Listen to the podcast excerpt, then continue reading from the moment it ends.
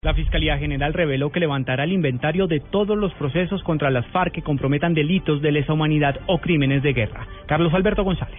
Así es, pues eh, 1.500 condenas en promedio le han impuesto a los grupos guerrilleros por distintos delitos, de ellas por lo menos 130 a los jefes, a los máximos comandantes de los eh, grupos insurgentes, según informó el fiscal encargado Jorge Fernando Perdomo. La fiscalía ya viene adelantando un estudio, precisamente un análisis riguroso de los procesos eh, contra la FARC ante una eventual firma del eh, proceso de paz. Más o menos el estimativo que tenemos en la fiscalía en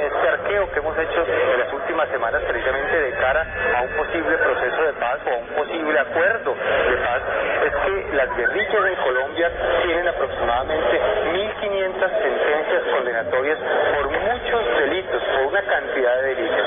Dentro de estas 1.500 sentencias condenatorias existen 130 referidas a miembros del secretariado, referidas a miembros del Estado Mayor, es decir, aquí en Colombia la justicia en los últimos años ha venido condenando a la guerrilla por diferentes hechos.